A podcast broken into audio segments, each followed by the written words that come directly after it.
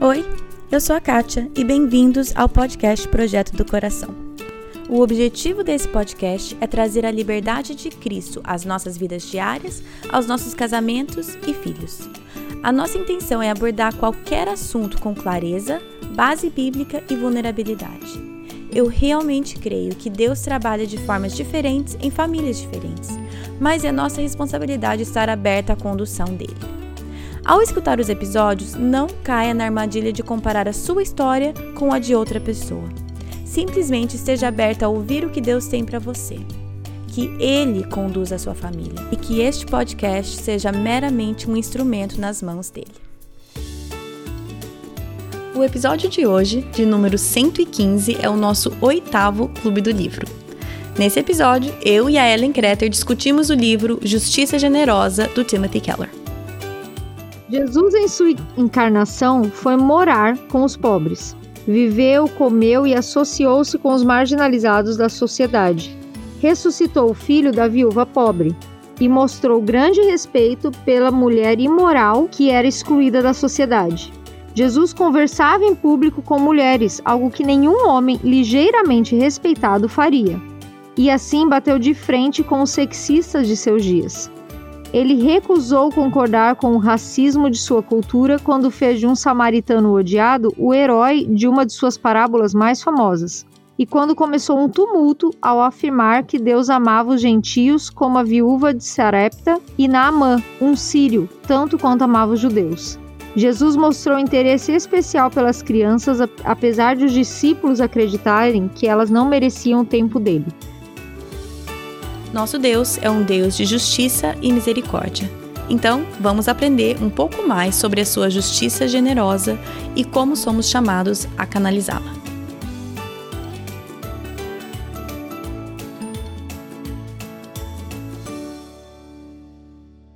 Bom, vamos então começar com mais um Clube do Livro. Esse é o oitavo Clube do Livro. O livro que nós escolhemos para essa prática foi Justiça Generosa do Timothy Keller. Timothy Keller, fala igual brasileiro, é Timothy Keller. Enfim, do Tim Keller. E, como sempre, a Ellen Kreter está aqui para dar a resenha e orientar essa discussão. Oi, Ellen, tudo bem? Tudo bem, pessoal, tudo bem, Kate? Vamos lá, mais uma vez. Então vamos lá. E eu e a Ellen, a gente está aqui é, meio que respirando fundo até, porque vai ser.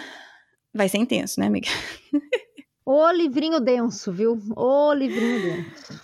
É, ele é bom, denso, cheio de coisa que você fala assim, meu tá mais grifado do que não grifado, quase. Tá cheio de anotação, estrelinha, puxei flechinha, escrevi coisa, tá judiado o livro, mas isso é sinal de livro que faz a gente pensar, certo? E esse livro faz você pensar. Não, e exatamente, esse livro para mim, ele abriu meu mar de visão sobre essa questão de justiça que eu nunca tinha pensado. Confesso que é um livro que eu não leria normalmente se não fosse o podcast me obrigar a ler. Então, obrigado, Clube do Livro, por me obrigar a ler. De nada, é um de tema nada. que não me chamava muita atenção, mas, gente, foi muito bom ler esse livro. É incrível como a minha visão mudou sobre questão de justiça, de política, de mundo, de tudo. Ah, impressionante. Hum. Sim. Então, já que você já até falou aí política, eu queria até dar uma introduçãozinha, meio que um aviso prévio aqui, porque muitas vezes no mundo de hoje a justiça a gente vê muito pela lente da política. Eu vou falar da, nossa, da minha realidade aqui nos Estados Unidos, mas eu sei que tem vários paralelos com o Brasil. Aqui são dois partidos políticos principais. Eu sei que no Brasil tem 20. Então, isso não tem muito paralelo. Mas o partido X é representado por isso, o partido Y por isso, né? E aqui também tem muito de. É, o partido que a igreja se alinha com esse. Se você é um bom cristão, você é deste partido, você acredita nessas coisas que esse partido prega. E, querendo ou não, os dois partidos eles enxergam justiça. É, ou eles falam sobre abordam justiça de formas diferentes. Então, quando, por exemplo, nesse livro, e, o, o, Keller ele, ele fala sobre isso em várias partes do livro, mas então quando alguém, por exemplo, chega e fala sobre justiça social de uma forma que um dos partidos se identifica mais, de repente, aquilo não. É como se fosse contra a Bíblia. Então, o meu desafio seria o seguinte: vamos tentar olhar esse assunto de justiça através da lente bíblica, ao invés de através dos nossos óculos políticos. E, e eu sei que isso é difícil, mas muitas vezes eu acho que se a gente coloca o nosso assim, óculos, né? Mas vocês não estão enxergando a gente. Vezes, assim, ou você coloca o nosso ouvido político, talvez você escuta alguma coisa como justiça social e você já enquadra como um partido político ou, ou um é, esquema governamental. E não sei, eu acho que a gente perde muito ao fazer isso. Então, o meu desafio seria: vamos olhar esse assunto, estudar esse assunto através do que a Bíblia diz. E aí, eu até, na introdução desse livro, ele fala um pouco sobre isso e o Keller ele dá um pouquinho de história do porquê que, pelo menos aqui nos Estados Unidos, tem essa divisão. E ele fala que eu não vou, não vou ler exatamente, só vou dar uma resumidinha, que ele fala que no século XX a igreja americana estava dividida entre liberais e fundamentalistas, né, os conservadores. E os liberais focavam mais na justiça social e os conservadores mais na salvação individual. Esses eram os focos das igrejas e dos ministérios. Aí tem, ele vem falar sobre um dos líderes do movimento social gospel, que era, eu não vou saber falar o nome dele nunca na vida, Walter é alemão. Não tenho a mínima ideia como falar o nome dele. Esse pastor de descendência alemã, ele começou a questionar o evangelismo tradicional, né, a forma com que o evangelismo era feito até então, mas nisso ele também deu uma bela de uma desviada teológica. Então vocês podem ler depois no livro e tal. Mas por causa disso, vários cristãos mais ortodoxos, eles começaram a atrelar uma teologia equivocada à, à justiça social. Então, de repente, qualquer pessoa falando sobre justiça social, as pessoas já achavam que a teologia daquela pessoa estava equivocada. Eu achei muito interessante ele dar esse histórico, que eu não tinha nem ideia. Aí ele fala que vem aí o Jonathan Edwards, que o meu nome, antes de casar, meu sobrenome era Edwards. E Alguém da minha família já disse que nós somos, de alguma forma, descendentes do Jonathan Edwards. Ah, pronto. Eu Agora duvido um pouquinho, mas eu que não vou investigar, porque vai que não é. Então eu vou dizer que eu sou. descendente do Jonathan Edwards. Que se eu pesquisar e depois eu ver que não sou, aí acaba a graça. Mas enfim, o Jonathan Edwards, ele entra e ele fala que não tem como a gente ignorar essas questões de cuidar dos pobres, que a, a Bíblia trata disso do começo ao fim, tem, ele trata com uma certa urgência. Então, ele mostrou que não é necessário mudar a doutrina bíblica clássica de salvação, né, para enxergar a importância de servir aos pobres. Então, o que o Edwards explica, e eu traduzi aqui do meu jeito, é, ele falou assim: que quando o Espírito nos capacita a compreender o que Cristo fez por nós, o resultado é uma vida entregue em ações de justiça e compaixão pelos pobres. Então, assim, tudo isso que eu estou dizendo é só para passar para vocês o que o Tim Keller falou sobre a história disso. Então, vamos entender que não tem um partido político que é o Partido de Deus. Não tem uma forma, um partido político que busca justiça que é da forma 100% bíblica e não tem um partido que é 100% errado também não. Então, vamos deixar tentar deixar esse nossa, essa nossa visão política de lado e tentar olhar essa questão através da Bíblia, que eu acho que o Keller fez muito bem nesse livro. É, ele fala que a ideia do livro é fazer com que cristãos entendam que a justiça feita aos pobres e marginalizados é fundamental para a Bíblia. Mas também ele gostaria de desafiar os que não creem no cristianismo a enxergar a Bíblia não como um texto repressivo, mas com a base para a compreensão atual dos direitos humanos. Então, realmente Isso. o livro é ele é atípico no sentido assim, tanto se você é cristão como se você não é, você vai ver que as coisas se encaixam e se encaixam uhum. muito bem. Isso. Então, assim, esse é mais ou menos. Eu, eu, eu acabei dando aí uma geralzinha na introdução, e ele tem muita coisa legal na introdução também. E, mas vamos então passar, Ellen, para o capítulo 1. Qual que é o capítulo 1, o título do capítulo 1 em português? É, o que significa fazer justiça? Aqui no capítulo 1, ele vai dar várias histórias e vai dar um panorama um pouco daquela época, do termo bíblico da palavra justiça, o que, que ele significa. Uhum. Então ele vai falando que Deus, ele sempre se apresenta na Bíblia toda como defensor dos fracos. E isso diferencia ele de outros deuses que se identificavam com a elite dos poderosos e não com os humildes. Então, toda uma época que você vai ver de mitologia grega, de deuses romanos, de tudo isso, os deuses eles eram categorizados por falar com quem? Com os reis, né? Os reis, faraós, eles eram o próprio Deus encarnado para aquele povo. Então, uhum. Deus naquela época estava ligado à elite. E o nosso Deus vem sempre falando sobre defender os fracos. Ele usa muito o livro de Jó, vários versículos, uhum. porque Jó é um bom exemplo, porque no livro dele fala muito como Jó supria, agia em favor dos pobres, Jó considerava isso como uma parte do ser cristão muito importante. E é legal porque o início de cada capítulo tem um versículo que vai trazer sempre essa questão de fazer justiça, de ser generoso, de suprir, de agir em favor do mais fraco. Então, são versículos que vão saltando aos nossos olhos conforme a gente vai entendendo o conceito que ele está querendo passar. Ele Sim. fala também no capítulo 1 que fazer justiça é mais do que lutar pelo que é certo, é ser generoso, dando dignidade de vida ao pobre. E isso vai uhum. além de suprir as necessidades básicas.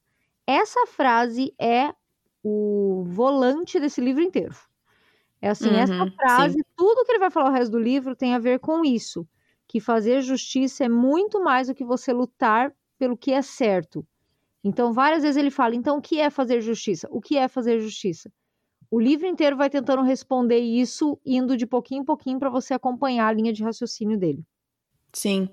E até para quem quiser um recurso bem didático, tem um videozinho que eu já, já tinha visto algumas vezes, e aí você, Ellen, você me mandou com que ele tá com legenda. É do The Bible Project, falando sobre justiça. Então, eu vou colocar o link desse vídeo no, no, no post desse episódio, porque primeiro eu adoro The Bible Project. Como é que é o projeto da Bíblia? Tem em português ou não? Não, né? Não. The Bible Project. TheBibleProject.com, eles têm um podcast super legal também, é que é só em inglês, então eu não falo muito deles.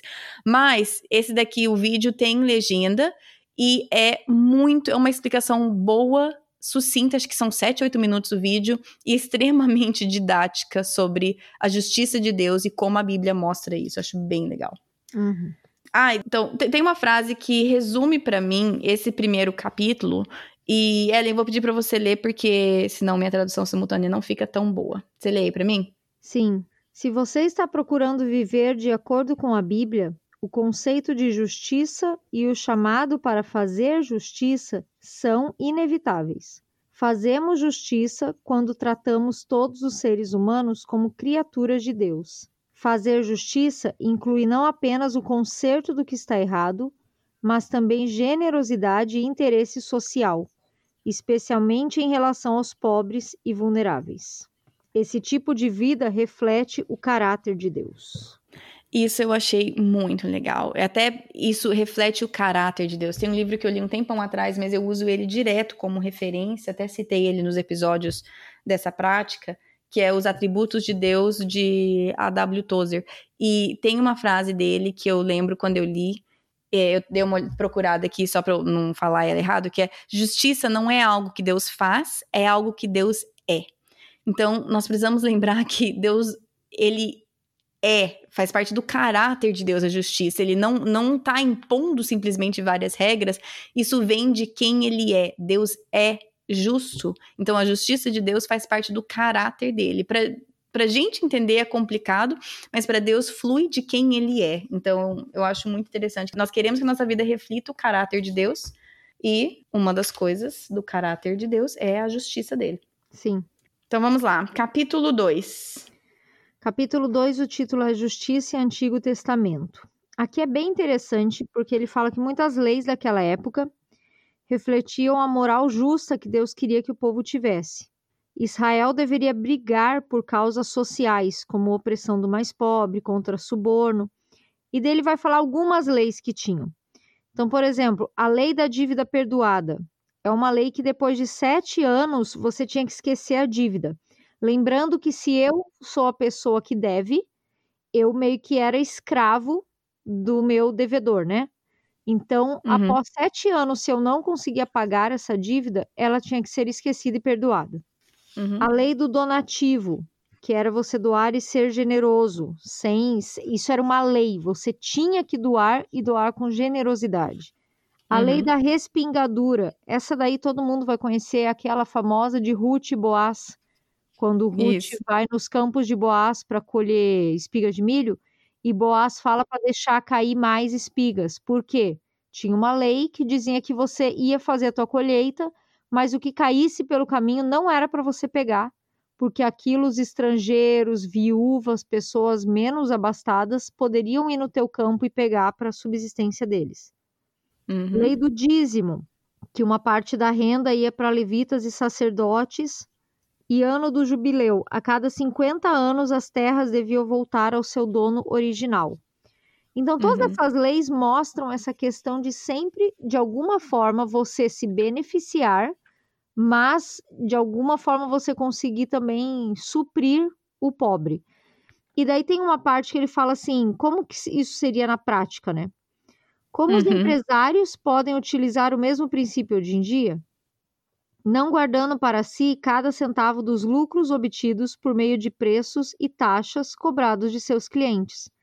Ao contrário, deveriam se dispor a pagar salários mais altos, cobrar preços mais baixos, o que na verdade divide os lucros da corporação com os funcionários e clientes.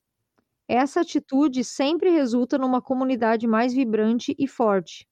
Como um governo, por exemplo, poderia aplicar a lei da respingadura, favorecendo sempre programas que incentivem trabalho e autossuficiência em vez de dependência. Então, ele vai colocando várias dessas leis e como poderia ser feito isso na prática mesmo, né? Sim. É, eu acho interessante que ele está falando que Deus estabeleceu o povo de Israel, né, essas leis, essas leis mosaicas de, de Moisés, Deus estabeleceu Israel, as leis, para refletirem caráter dele, dentro daquele contexto, é óbvio, dentro do contexto histórico e cultural que eles viviam. Mas hoje em dia, nenhum governo, nenhum, não me venha falar, nenhum governo, a intenção é refletir o caráter de Deus. Então, nós não podemos esperar que as nossas leis tenham essa, esse mesmo intuito, porque nenhum se dispõe a, a, fazer isso, não é essa a intenção. Mas o que ele fala aqui é que nós precisamos, igual você falou, tirar os princípios dessa lei. Não sermos legalistas e achar que do jeito que foi naquela época, na, naquele contexto cultural e histórico, precisa ser aqui de forma nenhuma, mas quais são os princípios, igual você acabou de dar um exemplo aí. Então eu achei interessante ele sempre falar, ok, Deus estabeleceu essas leis para esse povo, dentro desse contexto cultural histórico, que refletiam o caráter dele. Quais são esses princípios? O que, que nós podemos aprender sobre o caráter de Deus através dessas leis? E então, como isso se aplica dentro do nosso contexto cultural histórico? Sim. Aí ele vai continuando e vai falando assim: de onde vem a pobreza? Aqui tem toda uma explicação, mas eu gosto que ele fala que a própria Bíblia deixa claro que a pobreza é um fenômeno complexo e que hum. existem vários fatores interligados. Por exemplo, ele fala muitos fatores interagem por uma família pobre. Por exemplo, alguém uhum. nascido e criado em favela é um fator. Tem mais chances de ter uma saúde debilitada, outro fator. Vai acabar adquirindo hábitos que não condizem com o avanço material e social. Então, uhum. Então, qualquer coisa que você faça em termos de acabar com a pobreza, você não pode achar que é uma coisa só específica e você fazendo aquela coisa específica, você resolveu tudo. E o mais legal Sim. é que ele fala que a preocupação bíblica pensava assim, como um todo. Então ele comenta aqui, eu gostei demais, ele fala é a generosidade de Deus, é a gratuidade de sua salvação que estabelecem o fundamento da sociedade onde há justiça para todos. Então, o padrão é qual é o nível de generosidade de Deus que morreu por nós na cruz Esse deve ser o padrão que vai estabelecer o fundamento de uma sociedade justa. Isso vai muito além de eu dar uma cesta básica. Isso vai Sim. muito além de eu conseguir, sei lá, um programa do governo para a pessoa receber tantos reais por mês e ficar por isso mesmo. A coisa é muito mais profunda e nós, como cristãos, deveríamos conhecer essa teologia da pobreza, digamos assim, para poder aplicar ela de forma correta. É, e ele termina esse capítulo falando que a chave está no nosso coração, né? Que o, é a graça de Deus e é a intenção do nosso coração. Uh, vamos para o capítulo 3? Sim, o que Jesus ensinou sobre a justiça. Eu vou ler aqui porque ele é tão bom que eu nem vou usar minhas palavras. Jesus, em sua encarnação, foi morar com os pobres. Viveu, comeu e associou-se com os marginalizados da sociedade ressuscitou o filho da viúva pobre e mostrou grande respeito pela mulher imoral que era excluída da sociedade. Jesus conversava em público com mulheres, algo que nenhum homem ligeiramente respeitado faria, e assim bateu de frente com os sexistas de seus dias. Ele recusou concordar com o racismo de sua cultura quando fez de um samaritano odiado o herói de uma de suas parábolas mais famosas e quando começou um tumulto ao afirmar que Deus amava os gentios como a viúva de Sarepta e Naamã, um sírio, tanto quanto amava os judeus.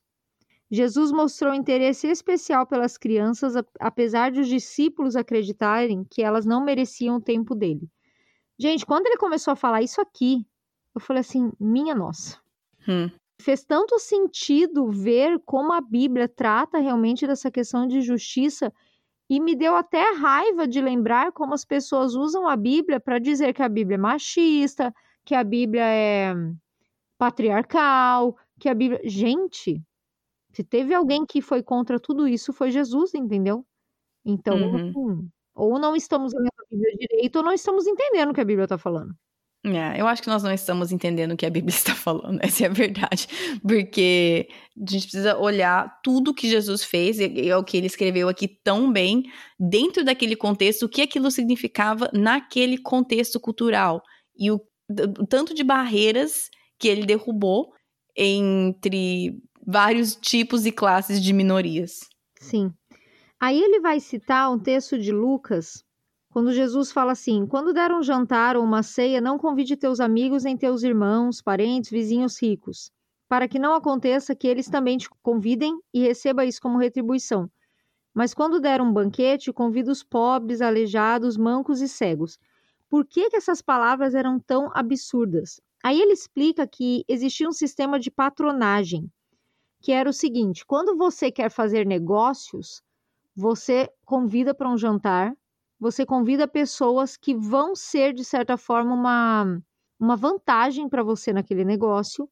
E ali uhum. você vai expor tudo aquilo que você quer, tudo aquilo que você vai fazer. Na verdade, gente, coisa que a gente faz até hoje, né? Se eu quero vender Sim. alguma coisa, eu vou chamar quem? Quem eu sei que tem poder aquisitivo para comprar, quem eu sei que tem interesse no meu produto, coisa assim.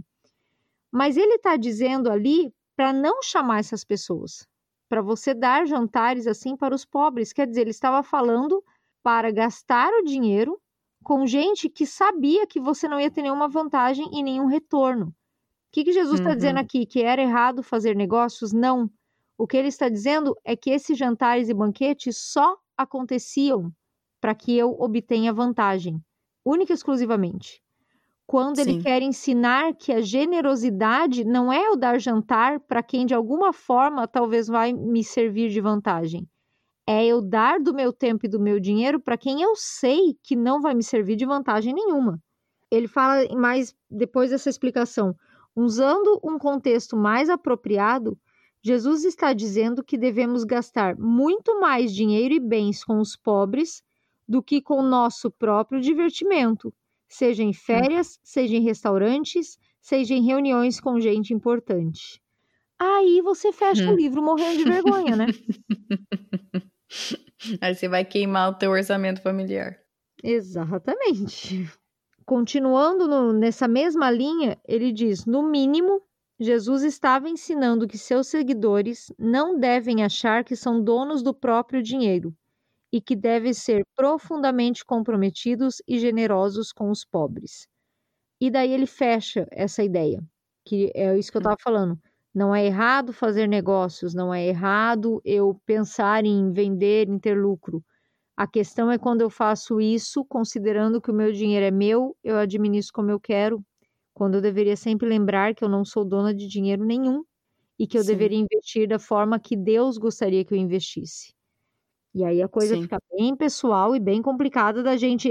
Aqui vai caindo a ficha do nível de justiça que ele quer mostrar para nós nesse livro, que é a justiça bíblica. Né? Gostei muito de uma parte que ele fala também da justiça do bordado único. Ele fala assim: uhum, uh, tanto o evangelho de Mateus quanto o de Lucas Jesus faz um discurso célebre que ficou conhecido como Sermão do Monte. O que geralmente passa despercebido é como Jesus tece em um único bordado o que hoje chamaríamos de moralidade individual e justiça social. O que, que ele quer dizer aqui? Que lá no Sermão do Monte, conforme você vai lendo, Jesus coloca coisas que têm a ver com uma moralidade social junto com coisas pessoais. Por exemplo, uhum. Junto com a famosa proibição contra a luxúria sexual no coração, adultério, divórcio, há um chamado para ajudarmos os pobres, nos abstermos de trabalhar a exaustão e de fugirmos do materialismo. Isso porque essa justiça do bordado único, que ele quer dizer que é as coisas são interligadas. Quando você está falando de Deus e da Bíblia, não tem uma coisa que é mais grave do que outra. Todas elas deveriam andar juntas. Sim. Eu acho isso tão importante que muitas vezes a gente escolhe olhar só um aspecto, um fio do, do bordado, né? E na verdade Deus está pedindo pra gente olhar o bordado ou o tecido completo, que tudo aquilo ali é o que ele pede, não para que a gente tenha salvação por meio disso. Até tem uma frase que, que eu gostei que ele só deixa claro que nós não estamos falando, Jesus também não está falando que é através dessas coisas que você obtém a salvação. Você lê para mim, Ellen, a frase, por favor? Jesus não disse que fazer tudo isso para os pobres era um jeito de conseguirmos a salvação, mas sim uma prova de que estamos salvos, de que a fé verdadeira e salvadora já se faz presente. É, então, só eu acho sempre importante a gente ressaltar isso, porque não estamos dizendo, e o livro não está dizendo, que isso precisa ser feito para que você seja salvo. Não, mas que se nós temos essa noção da graça e misericórdia e da salvação de Cristo, isso é o que deve fluir da gente, né? E daí ele acaba essa parte, essa partezinha aqui, falando uma história interessante de um evangelista que conseguiu finalmente levar um trabalhador da indústria têxtil para a igreja. Ele estava evangelizando esse cara há um tempão, esse cara aceita aí. E ele fala que vai no culto, quando ele chega lá, o pastor faz uma pregação falando sobre o pecado e fala sobre a imoralidade sexual e não sei o quê. E daí ele, ele fica feliz, esse evangelista, e fala: Nossa, o pastor acertou em cheio, né? Agora esse cara se converte. Aí, quando ele sai e começa a conversar com o, trabalhador, o trabalhador fala assim: O pastor disse a verdade no que me diz respeito mas não falou sobre os pecados do meu patrão. E daí ele comenta aqui dos pecados do patrão. Ele induz o trabalho infantil, não dá descanso nos feriados, falsifica etiquetas, obriga-nos a fazer hora extra sem receber nada por isso. E hum. ele usa essa história para dizer: quando a gente separa pecados, a gente acaba dividindo o evangelho. E quando a gente acha que está sendo enfático, na verdade a gente está perdendo a força. Porque as pessoas muitas vezes não vão se identificar porque não está falando dessas coisinhas que são Sim. uma falta de justiça e que para nós às vezes passa despercebido, né? Sim, ou até nem às vezes não é nem questão de pequeno ou grande, mas é questão de pecados que são mais suscetíveis a diferentes classes sociais também, né? Então, Sim. tipo, o que ele tá falando tem a ver. Então, assim, é interessante pensar também quais são. E a gente faz isso direto. Todos nós fazemos isso direto. Seleção de pecados e, e a gente coloca numa certa hierarquia dos pecados menos graves, aqui é os mais graves, de acordo com a, a nossa percepção, né? Isso a gente sempre faz. É. Então, vamos então para o capítulo 4. Como que é o título aí, Ellen? Justiça e o nosso próximo. Esse capítulo, para mim, foi o que eu mais gostei, confesso. Uhum. Achei ele. É, eu lembro que Fantástico. quando a gente tava lendo, você me mandou mensagem, né? Falou assim: você já leu o capítulo 4? eu, não, eu tava no 3. E eu falei, não, ainda não. Realmente, é o mais grifado aqui. Aqui nesse capítulo ele vai falar de Lucas 10, que é a parábola do bom samaritano. Mas antes ele está falando da, da questão das perguntas que os fariseus e tal faziam para pegar Jesus, né? Então ele Uhum. fala que Jesus derrotou os fariseus que se consideravam incríveis e merecedores da vida eterna naquilo em que eles se achavam bons, que eram cumprir a lei. Ame ao Senhor de todo o seu coração, de toda a sua alma e ame ao seu próximo. E daí começa essa questão do quem é o meu próximo. Já procuraram Sim. saber que tipo de vida Deus quer de vocês? Ele pergunta, né? Quando ele fala assim, que você deve amar ao Senhor de todo o coração, de toda a alma, todo entendimento, e que os fariseus falavam, não, mas isso a gente faz, isso vai muito além. Então ele fala Uhum. aqui, ó, por acaso vocês já examinaram o tipo de vida que toda essa lei específica deve produzir de verdade? Já procuraram saber que tipo de vida Deus quer de vocês? Amam a Deus com cada fibra do seu ser e a cada minuto do dia? Satisfazem as necessidades de seus semelhantes com a mesma alegria, vigor e cuidado que satisfazem suas próprias necessidades? Esse é o tipo de vida que devem ao seu Deus e aos seus semelhantes. Deus criou vocês e sustenta suas vidas. Se podem oferecer a Deus uma vida assim, certamente merecem a vida eterna. Então ele estava indo Hum. muito além, né? É, bem nessa parte aqui, eu grifei esse negócio inteiro e puxei uma série e falei assim: essa é a essência. Essa é a essência. Tanto da, da parábola aqui, mas também do livro inteiro. E ele, ah, ele até continua. É claro que esses padrões são inatingíveis, se a gente pensar. Mas essa era exatamente Uhum. a lição. Jesus estava apresentando ao homem a justiça perfeita que a lei exige, pois queria que ele entendesse sua total incapacidade de cumpri-la. Mas aí, Sim. O fariseu insiste. Burro, né? Mas ele insiste. Ele fala: Ok, senhor, mas quem é o meu próximo? E aí vem a parábola do bom samaritano. Uhum. Aí Jesus vai contar a parábola do bom samaritano e o que ele queria essa, com essa história? Ele queria responder de forma ousada a pergunta: o que significa amar o meu próximo? Qual é essa definição de amor? Como resposta, Jesus descreveu um homem preenchendo as necessidades materiais, físicas e econômicas de alguém, porque é o que o samaritano faz. Para quem não Uhum. lembra, né, depois dá uma lida lá, mas o tem um homem que é assaltado no meio da rua, passa o levita, passa o sacerdote, passa o judeu, passa todo mundo, ninguém faz nada. Aí passa o samaritano, que era o mais odiado.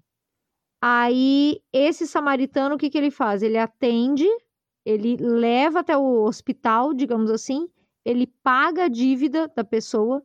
Então ele fala aqui: cuidar das necessidades materiais e financeiras dos outros não é opcional. Ele se recusou a deixar que o doutor da lei restringisse as implicações do mandamento sobre o amor. Jesus explicou que amar significava envolver-se de maneira sacrificial com os vulneráveis, assim como o samaritano arriscou a vida quando parou na estrada. Aí, aqui, a partir da parábola do bom samaritano, ele vai começar a falar sobre a questão de argumentos que a gente dá sobre quem a gente deveria ajudar. Então, um deles é: nós só deveríamos ajudar quem está na miséria. Tipo, pobre é quem está na miséria mesmo. Aí eu vou ter que ler Uhum. essa parte que ela é fantástica. Lembro de um membro da igreja que respondeu a isso da seguinte maneira: Todos os pobres do meu bairro têm TV. Ninguém está morrendo de fome. Mas Edwards, que foi o que a Kate já citou, né? Meu parente. muito famoso. Edwards afirma que essa dureza de coração vai contra a ordem bíblica de amar ao próximo como a você mesmo. Não esperamos até chegar ao extremo antes de resolver nossa condição. Então, por que esperar até que o próximo esteja literalmente morrendo de fome para ajudá-lo? Edwards vai mais além e pergunta se os cristãos que usam essa desculpa lembram que devem amar os outros como Cristo nos amou. E aí, meu amigo, Só vem. e aí ele vai falar de como Cristo nos amou. Cristo viveu literalmente em nossa pele e participou de nossas aflições. Quem só ajuda o próximo quando este chegou à indigência mostra que o amor de Cristo ainda não o transformou na pessoa solidária que o Evangelho deveria produzir. Uhum. Outras pessoas se desculpam dizendo não tem nada sobrando e que mal podem suprir suas próprias necessidades. E daí ele fala que isso normalmente significa não posso ajudar ninguém sem me prejudicar e atrapalhar o meu estilo de vida. Mas uma das lições mais importantes da parábola do samaritano é que o amor verdadeiro envolve risco e sacrifício. Isso. Aí a terceira objeção, que é outra que eu achei bem interessante também, é a questão de falar como se a pessoa não tem um caráter que mereça. Tipo assim, Uhum. vai acabar roubando de novo, vai acabar não sei o quê. E daí ele fala que nós deveríamos tratar como Cristo nos tratou. Como foi?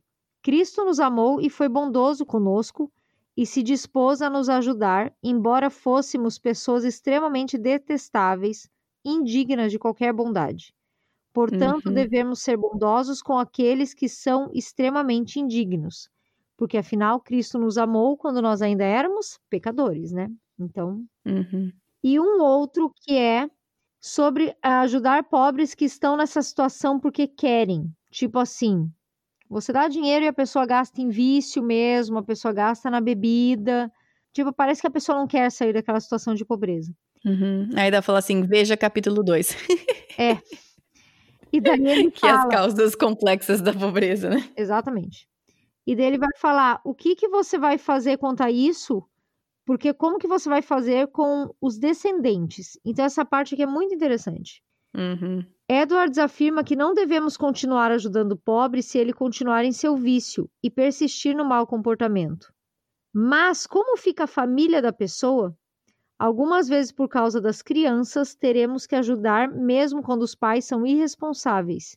Se os adultos não mudam de rumo, mesmo assim, se não for possível socorrer os inocentes sem que os culpados também se beneficiem, não deixemos que isso impeça a nossa caridade.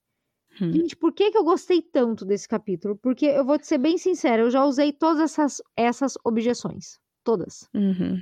Sim. Eu já falei assim, ai, gente, olha lá. A pessoa fala que é pobre, mas tá com tênis da Nike. Uhum. Ah, aquele lá tá falando, mas eu já vi no outro dia, foi lá, bebeu de novo, não sei o quê, tá na pobreza porque É. quer. Já vi aquele cara roubando, então é mau caráter. E, gente, ele, ele acaba com todos esses argumentos usando a parábola do bom samaritano. É. E aí, para fechar, ele vai falar assim, ó. A grande lição do samaritano que ele vai falar é a seguinte: se Jesus tivesse feito a história de uma forma diferente, digamos que ele contasse assim, que um samaritano foi espancado e largado no meio da estrada, e um judeu que estava passando viu o homem e teve compaixão dele. O doutor da lei que ouvisse isso iria dizer que história mais ridícula. Nenhum judeu que se respeite faria uma coisa dessa. Então ele ia pegar Jesus como sendo louco. Porém, Jesus colocou o judeu como a vítima na estrada. Quer dizer, ele Hum. estava querendo que cada um dos seus ouvintes se imaginassem como vítima da violência, à beira da morte, sem esperança nenhuma. Afinal, todos que estavam ouvindo eram judeus. E isso aconteceria e eles morreriam se o samaritano não parasse para socorrer. Se Hum. você tivesse nessa situação, o que gostaria que o samaritano fizesse? Você não gostaria que ele agisse como um próximo de verdade, transpondo as barreiras raciais e religiosas? Hum. Jesus estava, na verdade, dizendo: se a sua única esperança fosse ser cuidado por alguém que não lhe devesse ajuda nenhuma, mas que, na verdade, só lhe devesse repúdio, e se a sua única esperança fosse receber graça de alguém que tinha todos os motivos, com base em seu relacionamento com ele, para lhe pisar em cima? Então ele conclui a história perguntando: quem foi o próximo do homem caído na estrada?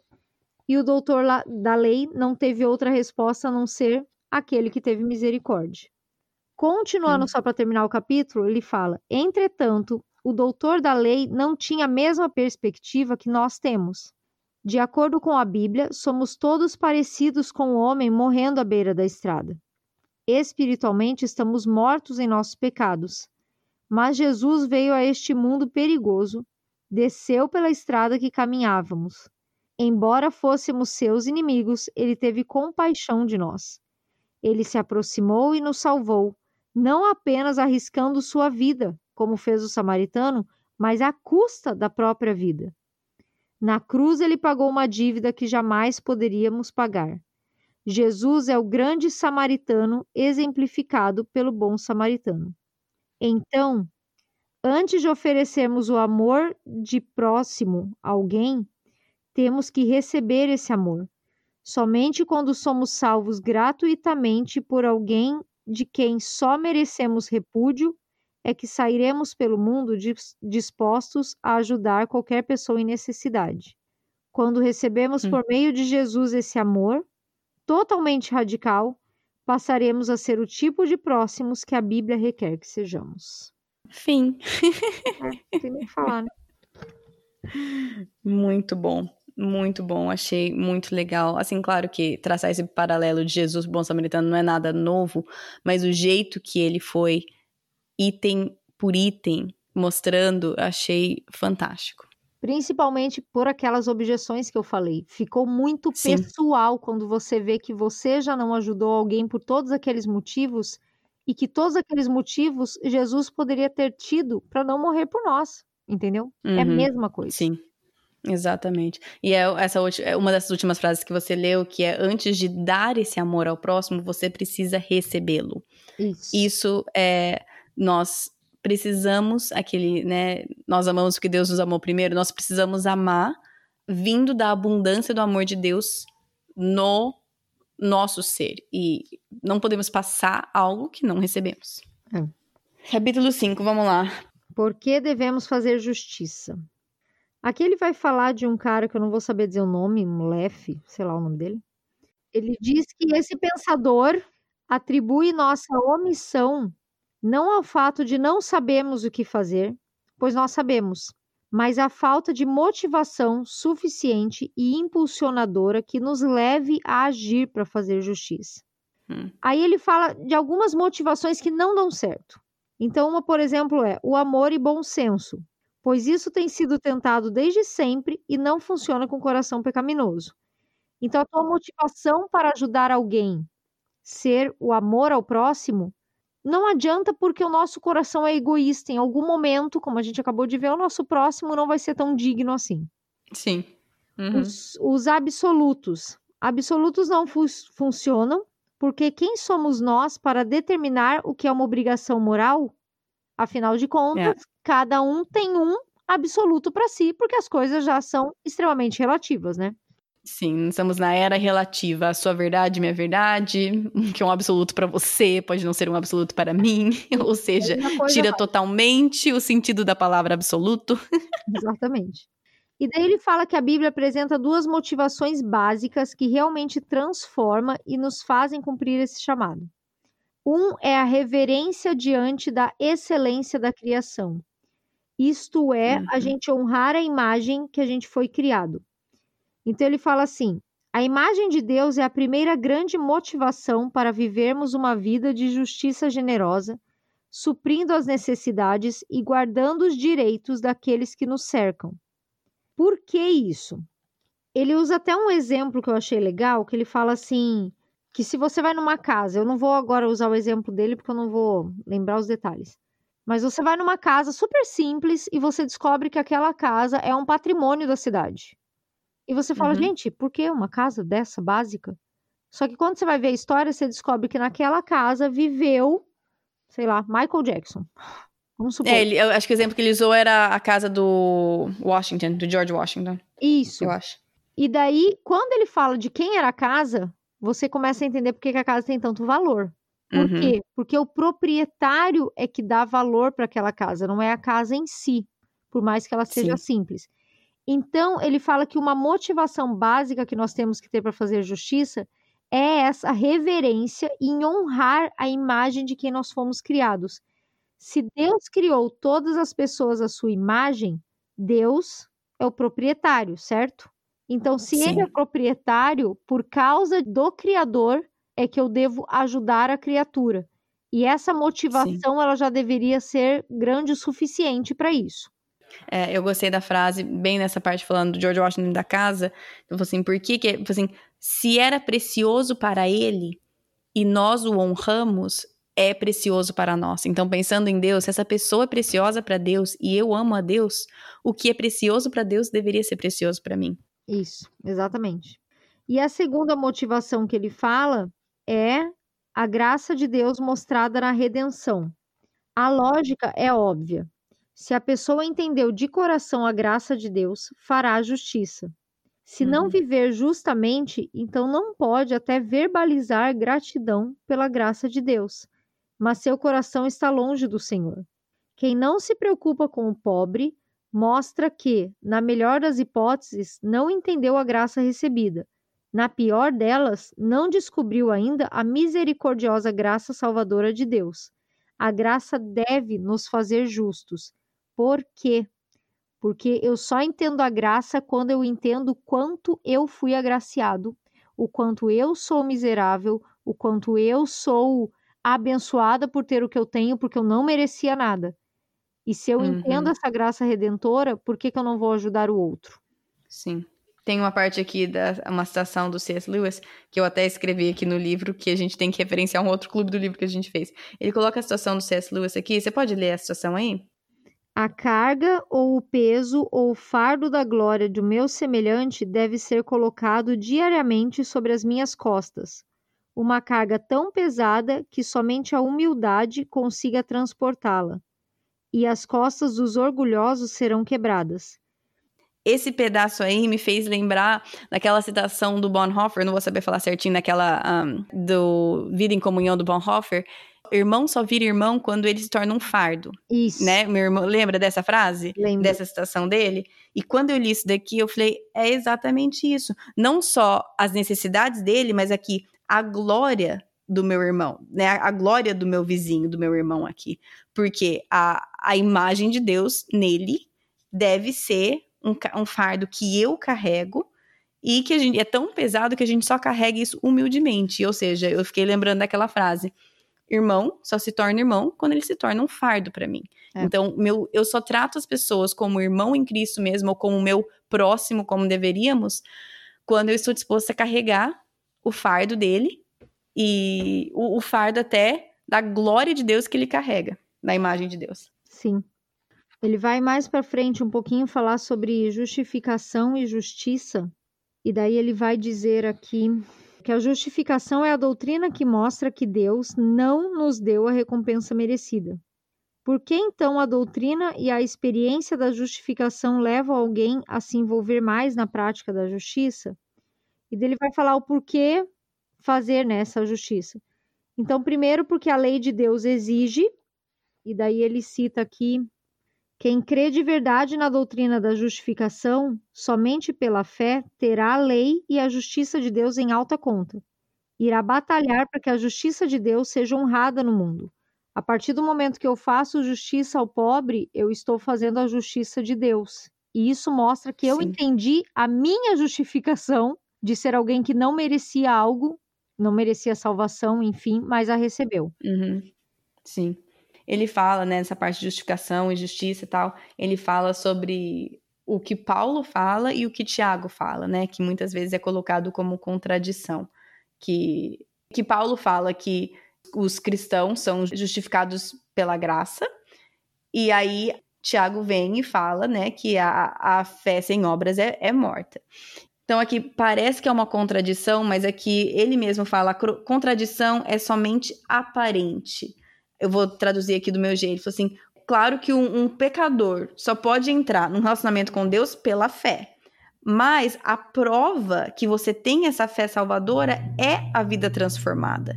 É essa verdadeira fé que produz obras, né? Que é o que Tiago fala. Então ele fala que nós somos salvos somente pela fé, mas não por uma fé que se mantém sozinha. A verdadeira fé sempre irá produzir uma vida transformada. Então, essa diferença entre somos justificados pela fé, por obras, não, é pela fé.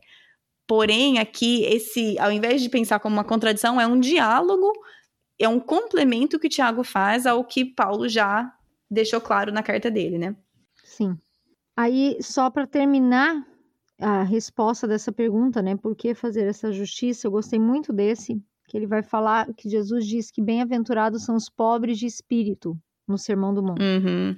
Eu gostei muito dessa parte. Ele escreve assim: Minha experiência como pastor é que as pessoas da classe média em espírito tendem a ser indiferentes aos pobres e as que compreendem o evangelho da graça e tornam-se espiritualmente pobres descobrem que seus corações são atraídos para os materialmente pobres. Então ele fala que Jesus fala bem-aventurados pobres de espírito, mas na verdade a gente se coloca como médios em espírito. A gente não consegue entender o quanto nós somos pobres de espírito nessa questão Uhum. de dependência de Deus, de não merecermos nada. Então ele fala que esses cristãos que são médios em espírito acabam não se identificando com os pobres tanto quanto os que conseguem chegar nesse nível de se entender como pobre mesmo. Sim. E aí é só, é- aí é voltando só um pouquinho nessa- no livro, que é falando exatamente o que você falou, né? Que Jesus ele veio para levantar as expectativas do que é ser uma pessoa justa lá nas alturas. Então, assim, ele fez com que a lei de Deus, que já era inatingível, ele, como a encarnação da lei de Deus, aquilo ali ficou absolutamente sem chance de atingir aquilo. Então, aqui, pelo que eu entendi, eu gostei bastante também disso que você, dessa parte que você citou, é quanto mais nós compreendermos o quão pobre nós somos espiritualmente, o quão longe nós estamos do alvo, que é Jesus, aí que nós então nos empobrecemos em espírito. Mas enquanto eu me acho uma pessoa mais ou menos, ah, até que eu não sou tão ruim, eu sou gente, assim, eu, sou uma pessoa boa, tal. Enquanto nós temos, né, uma, um pensamento classe média de, do meu espírito, né? Eu sou classe média de espírito em vez de pobre de espírito, aí a gente se distancia mesmo. Achei muito interessante essa essa essa comparação que ele faz. E daí, só para terminar, ele fala de um pastor escocês do início do século XIX, que ele Uhum. quer falar sobre isso, né? Que dar é mais bem-aventurado dar do que receber. Eu vou ter que ler isso para vocês. O Sim. sermão falava assim: Queridos irmãos, alguns de vocês oram noite e dia para serem ramos da videira verdadeira. Oram para serem renovados à imagem de Cristo. Se oram mesmo dessa forma, vocês têm que imitar a Cristo em suas ofertas. Jesus, sendo rico, tornou-se pobre por vossa causa. Objeção 1. Meu dinheiro me pertence. Resposta: Cristo poderia ter dito: Meu sangue me pertence, minha vida me pertence. E então o que seria de nós? Objeção 2. Os pobres não merecem nada. Resposta: Cristo poderia ter dito: São um bando de rebeldes. Por que eu daria minha vida por eles? Vou entregar minha vida a favor dos anjos que são bondosos. Mas não. Ele deixou 99 e veio atrás do que estava perdido. Ele derramou seu sangue por quem não merecia nada. Objeção 3. O pobre vai desperdiçar tudo. Resposta: Cristo poderia ter dito a mesma coisa, e sim, seria ainda mais verdadeiro. Cristo Hum. sabia que milhares iriam pisotear no seu sangue, que quase todos o, o desprezariam, que muitos usariam como desculpa para pecar ainda mais. Mesmo assim, ele morreu. Ah, querido cristão, se você deseja ser igual a Cristo, oferte mais, oferte sempre e oferte livremente. Ao vil, ao pobre, ao ingrato e sem merecimento. Cristo é glorioso e feliz e você também será. Não estou atrás do seu dinheiro, mas de sua felicidade. Lembre-se das palavras de, Je- de Jesus: dar é mais bem-aventurado que receber. Hum. Menina, se eu escutava Muito essa bom. pregação domingo, acho que eu me enfiava num buraco e nunca mais saía. Tá você fez o favor de ler para todo mundo, então todo mundo Se enfia num buraco. também. abre o seu buraquinho. Ah, E assim, exatamente assim terminou o capítulo 5. exatamente. Exatamente assim. Então, vamos para o capítulo 6. Como? Como devemos fazer justiça? Aqui ele começa falando que entender que ele tinha que fazer justiça já era uma coisa que ele já tinha entendido. A grande Uhum. questão dele era como obedecer a esse chamado. E aqui, gente, ele vai falar sobre algumas dimensões de ajuda, usando uhum. um exemplo que eu achei fantástico, porque ele conta de uma mulher, que é a Dona Maria, uhum. era uma senhora que o marido estava enfiado em, em vícios e tal, e a Dona Maria foi pedir ajuda na igreja. Aí, quando ela vai pedir ajuda, fala da situação dela, parece que ela tinha três filhos, que ela estava cheia de dívida, ela precisava pagar as dívidas, enfim, os diáconos da igreja juntam dinheiro e dão para Dona Maria pagar a tal da dívida. Passa três dias, eles veem os filhos da Dona Maria com bicicleta nova andando na rua. E daí eles vão lá perguntar. E ela diz que gastou o dinheiro comprando a bicicleta para eles. Aí os diáconos ficam loucos, chegam pro Keller e falam que a gente não vai mais ajudar, porque que absurdo, que não sei o que, não sei o que. E daí o Tim Keller começa a trabalhar com os diáconos da igreja sobre essa questão do como ajudar. Fala para mim que todo mundo não consegue se identificar com uma situação dessa, ou da sua igreja, ou você, todo mundo. Dá uma raiva, né? E a história da Dona Maria não acaba, daqui a pouco eu falo um pouquinho do final. Uhum. Mas para a gente entender como entender essas dimensões de ajuda, te ajudam a fazer a coisa com mais intencionalidade e também a se uhum, colocar no lugar sim. do outro. Então, as dimensões que ele fala é assistência, desenvolvimento e reforma social. Esse daqui a gente vai conseguir passar meio rapidinho, porque a explicação não é tão longa.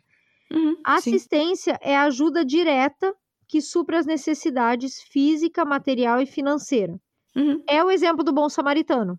Você ajudou, você levou lá, e é a que a gente mais faz.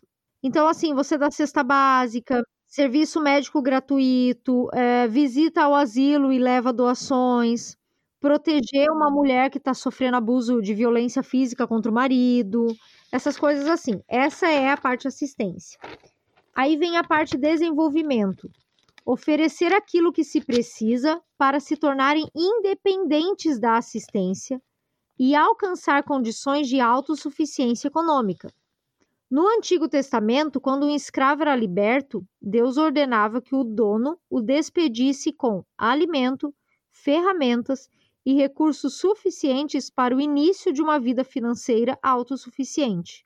Hum. Então, o desenvolvimento inclui não só eu dou a cesta básica, aí eu vou lá semana que vem dou outra cesta básica, aí semana que vem eu dou uhum. outra cesta básica.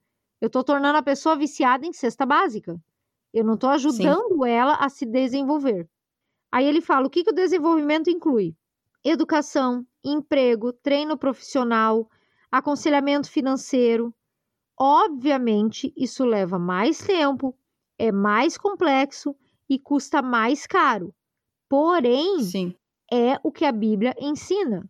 Em várias das leis lá que a gente falou lá no segundo, no primeiro capítulo, em várias dessas leis. Isso. E daí o outro é a reforma social que busca transformar as condições das estruturas sociais que agravam ou causam a dependência. Uhum. Isso vai além de ajudar as pessoas, busca mudar a cor dos instituições sociais. Muitos cristãos se opõem à ideia de que é preciso lidar diretamente com sistemas sociais. Preferem acreditar que um coração transformado por vez transforma a sociedade inteira. E assim concentram-se apenas no evangelismo e no trabalho social. Isso é ingenuidade. Por que, que ele está dizendo isso? O que ele quer dizer é que você ajudar uma pessoa, tá? Vamos supor aqui no ritmo que ele está falando, né? Você dá a cesta básica, aí você uhum. vai um pouco além. Você chama a pessoa e ensina ela sobre como gastar dinheiro, você tenta fazer aquela parte do desenvolvimento. E daí Sim. você começa a se dedicar para evangelizar essa pessoa, porque se ela se converter, ela com certeza vai mudar a consciência dela e assim os vizinhos dela vão mudar, a família dela vai mudar, todo mundo vai mudar porque ela se converteu e agora ela vai fazer as coisas certas. E daí hum. ele diz que se você não vai mais a fundo e tenta fazer uma reforma social, que é um trabalho do bairro, não adianta. E daí, gente, ele usa um exemplo que não tem nem o que falar. Ele fala sobre um seminarista que trabalhava com adolescentes num projeto do governo. E tinha uma uhum. menina de 14 anos que participava dos estudos bíblicos, que era super envolvida. E daí essa menina de 14 anos chega para ele e fala assim que ela tá sendo pressionada por uma gangue a começar a se prostituir, porque todas as meninas faziam isso. E daí uhum. ele fala para ela: "Não, você já conhece Jesus, A gente já fez um discipulado, você tem que resistir a isso. Ele sai de férias por um período maior, né? E passa três meses fora. Três meses depois ele volta e pergunta dessa menina. E todo mundo fala que ela saiu do grupo um mês depois que ele saiu de férias. E daí ele conheceu onde ela morava, ele vai atrás. Quando ele vai atrás, ele bate na porta dela, acha ela, e ela já em lágrimas fala: Eles me pegaram, Bob, eles me pegaram. E daí fala que ele ficou bravo e começa a falar assim: Mas como você cedeu? Por que, que você não resistiu? Por que, que você aceitou isso? Ela me contou uma história de horror. Primeiro ameaçaram agredir meu pai e quase o mataram de pancadas. Não tive outro jeito e acabei concordando com eles. Mas Eva, que é o nome da menina, né, que ele dá aqui, uhum, por que uhum. você não foi atrás de ajuda? Por que você não foi atrás da polícia? Ela responde: E quem você acha que eles são? E daí ele usa Ou esse seja... exemplo para dizer que essa reforma social, apesar de ser algo extremamente trabalhoso e a longo prazo, ela precisa ser feita, porque não adianta eu trabalhar num indivíduo que está numa situação que nem dessa menina. Se eu não uhum. consigo tirar a menina da situação, eu tenho que tentar tirar a situação da menina. E daí eu vou ter Sim. que trabalhar com todo o bairro num projeto social que alcance mais pessoas e que mude mentes maiores do que só a menina, ajudei ela, evangelizei ela, então tá tudo resolvido.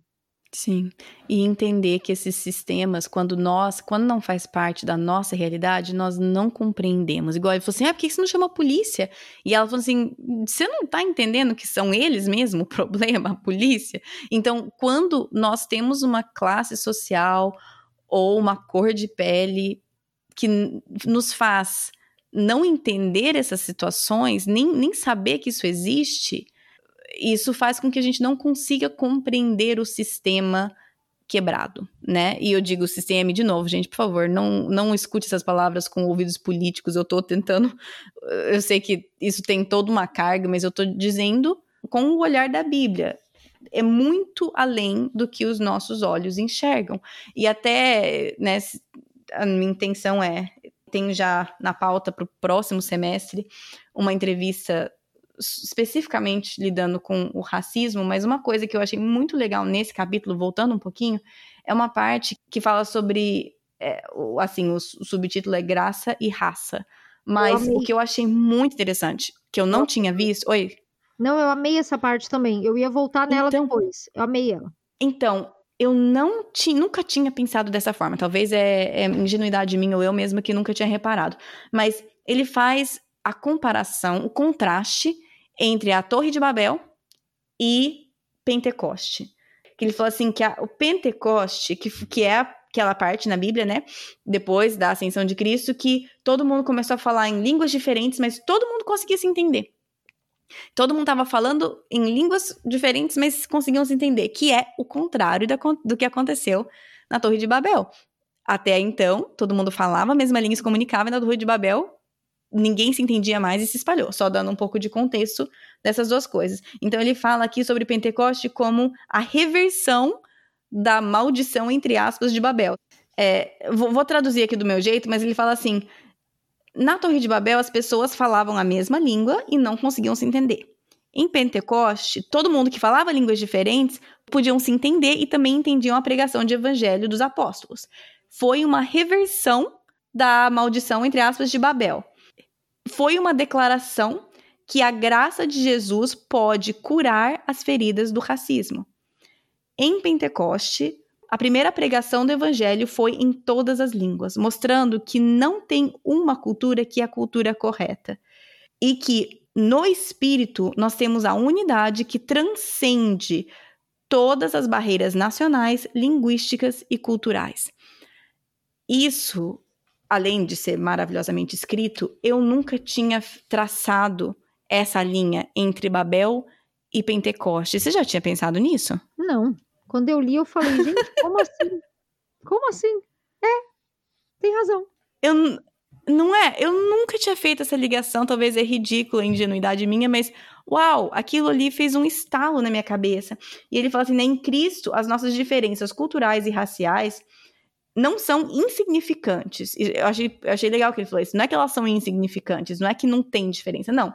Mas elas não são mais primárias para o nosso autoentendimento. O nosso relacionamento com outros em Cristo é mais forte do que, do que o nosso relacionamento com outros membros da nossa própria nacionalidade que não estão em Cristo. Não sei se faz sentido, mas o nosso relacionamento em Cristo é muito mais forte do que qualquer relacionamento que não está em Cristo, independente de cultura, raça, nacionalidade, seja o que for. Sim. E uma coisa legal, pegando um gancho desse do racismo, que ele fala aqui é como você pode chegar nesse nível mais profundo, né, que é essa reforma social. Ele fala, deixe uhum. que os uhum. líderes da comunidade o ajudem. Não tem pessoa Sim. melhor do que os líderes que moram, trabalham com essas pessoas e vivem nessa comunidade. Eles sabem a real necessidade das pessoas, a forma prática de ajudar. E um pouquinho mais para frente ele vai falar um pouco sobre essa questão de cristãos trabalharem com incrédulos, outras ONGs e tal, que é muito interessante. Mas é uma forma, deixa que essas pessoas que trabalham são nativas de lá, te digam como você pode ajudar. E se você chegou no líder da comunidade, você já ganhou Sim, metade do percurso, né? E mais um trecho aqui que ele fala. Muitos acham que a igreja nem deveria se meter a fazer justiça, mas pregar a palavra, evangelizar e edificar os cristãos. No entanto, se é verdade que justiça e misericórdia para com os pobres são sinais inevitáveis da fé, é difícil acreditar que a igreja não deva refletir isso de, como alguma forma de obrigação. Eu gostei muito dele falar essa frase, apesar dele já ter dito isso várias vezes, e ele repete mesmo, porque sim, eu vejo que a gente tem uma mania de fazer muitos trabalhos evangelísticos ou uhum. muitos trabalhos sociais, mas pouco trabalho que vai a fundo nessa questão do desenvolvimento, de, de ajudar as pessoas a irem além desse básico. Tente sempre errar por excesso de generosidade Achei legal isso, uhum. porque ele diz assim, não tem uma, às vezes uma cartilha, né, de como fazer esse Sim. tipo de trabalho. Então, se for para errar, erra por excesso de generosidade e vai aprendendo conforme você vai fazendo. Sim, e se coloque na posição, porque muitas vezes a gente entra já achando que tem a solução, eu sei que preciso fazer, não sei o que, não sei o que lá, e na verdade é, é, é se humilhar e, e seguir a liderança de quem tá ali, né? Sim. Aí ele fala sobre fazer justiça e pregar a graça de Deus. Achei muito legal que ele diz assim: se ajudarmos pessoas apenas que aceitam o evangelho, seremos vistos como aqueles que só fazem isso em benefício próprio, ou seja, uhum. para aumentar o rol de membros de nossa igreja. Em contrapartida, achar que justiça e misericórdia é idêntico a pregar o evangelho também é um erro fatal. Uhum. Achei muito boa essa distinção que ele faz. Sim. Que, ou seja, ele fala, não faz isso, também não faz isso, mas sempre alguma coisa ali no meio. que parecem contraditórios, mas não são. É mais um caso daquele de Paulo e Tiago. Não é contraditório, é complementar. É, é mais ou menos isso mesmo. Aí ele vai falar assim: como já vimos, fazer justiça está ligado de modo inseparável à pregação da graça de Deus. Isso é verdade de duas maneiras. O evangelho produz interesse pelo pobre e as obras de justiça dão credibilidade à pregação. Em outras palavras, justificação nos leva a fazer justiça, e fazer justiça leva muitos a buscar a justificação pela fé. No hum. entanto, é importantíssimo para mim que os leitores percebam o equilíbrio que eu estou tentando alcançar. Se confundirmos evangelismo e justiça social, perderemos a obra mais singular e única que os cristãos podem oferecer ao mundo. Uhum. Outros podem, como os cristãos, podem alimentar os famintos. Mas os cristãos têm o Evangelho de Jesus, por meio do qual homens e mulheres nascem de novo. Ninguém mais tem isso a oferecer. Hum. Todavia, muitos que levam o evangelismo a sério entendem que fazer justiça é uma distração que afasta o cristão da missão de evangelizar. E aqui ele está querendo dizer exatamente isso. Ambas as coisas são importantes. É aquela velha história. Sim. Não adianta a pessoa bater na minha porta e dizer: Estou passando fome, você pode me dar pão? E você prega o evangelho para ela e fala: Agora vai em paz. Sim, sim. Você exatamente. tem que dar o pão e pregar o evangelho. Então não dê só o pão, porque só isso qualquer um pode fazer. Mas não dê também Sim. só o evangelho, porque a pessoa vai sair e vai continuar com fome, para ela o que você falou foi vazio. Nós cristãos temos o poder de juntar as duas coisas, né? O pão físico e o pão da vida, digamos assim. Sim, é exatamente. E aí, logo, um, algum, acho que um parágrafo e meio depois dessa parte que você leu, eu achei muito legal, que ele falou assim, quando a, quando a cidade entende a igreja como existindo ali somente para os, as próprias necessidades, para ela mesma e para os próprios membros, a pregação dessa igreja não vai atingir os de fora.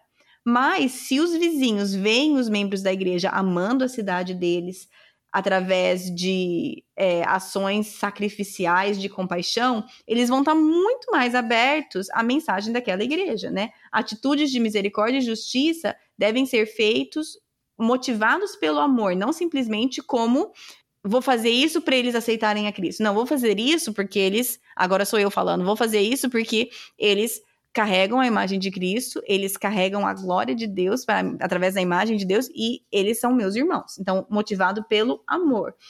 Aí eu falo assim, mas não tem maneira melhor para cristãos colocarem assim a, a, fundação para o evangelho do que através de fazer a justiça. Então achei muito legal ele colocar esse tipo se a sua igreja subsiste num bairro, numa cidade onde ela mesma se basta e ela não se importa com o bairro que ela está inserida, a cidade, a comunidade, ela vai simplesmente subsistir, ela, você, né, os, os membros entre si e não vai ser atrativo para as pessoas da comunidade. Então achei, achei bem interessante essa parte que ele coloca também. Sim. Então acho que dá para ir para o capítulo 7, né? Vamos para o capítulo 7? Sim, o capítulo 7 é fazendo justiça na sociedade e aqui ele vai entrar na questão de você trabalhar não só como igreja, mas com outras pessoas, ONGs, líderes, pessoas à parte, que não são necessariamente cristãos que vão estar trabalhando lado a lado contigo, né? Sim. Uhum. E dele comenta assim: os cristãos devem identificar-se como, ao buscar justiça, recebendo e tratando como iguais as pessoas que trabalham ao seu lado. Precisam viver de tal modo que seus colegas de serviço notem que são motivados pelo Evangelho, ao mesmo tempo que devem apelar aos valores comuns sempre que possível. Então, ele vai uhum. falando que é possível você trabalhar com ONGs, outras pessoas, mas trabalhe de uma tal forma que as pessoas identifiquem em você que você tem uma causa maior, que você está fazendo aquela justiça porque você entendeu que você era um necessitado dessa graça de Deus e é isso que você quer mostrar, mas também compreenda os valores comuns que vocês têm.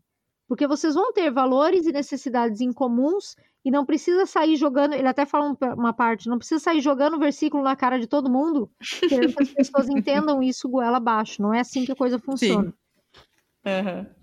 Uma coisa interessante que ele fala também nesse capítulo é sobre a questão do propósito. Eu vou ler porque eu acho que vai ser mais fácil de entender.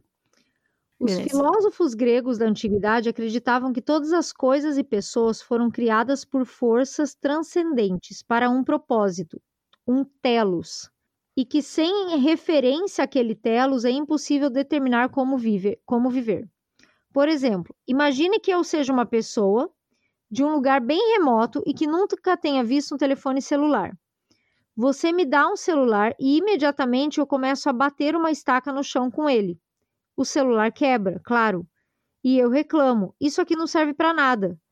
Você me explica que o propósito do celular não era bater no chão, mas comunicar-se com alguém distante.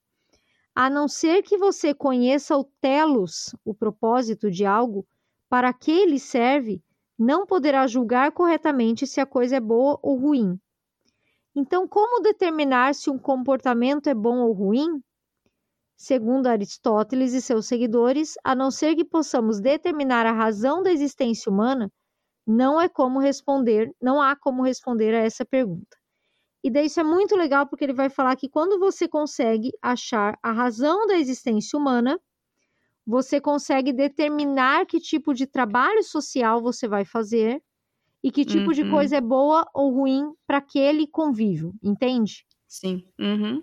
Aí ele vai falar que na sociedade, essa razão da existência humana ela é muito banal. É você ser feliz, você fazer aquilo que te satisfaz, você ter prazer nas coisas. E para nós, a razão da existência humana ela vai ser muito mais profunda. Sim.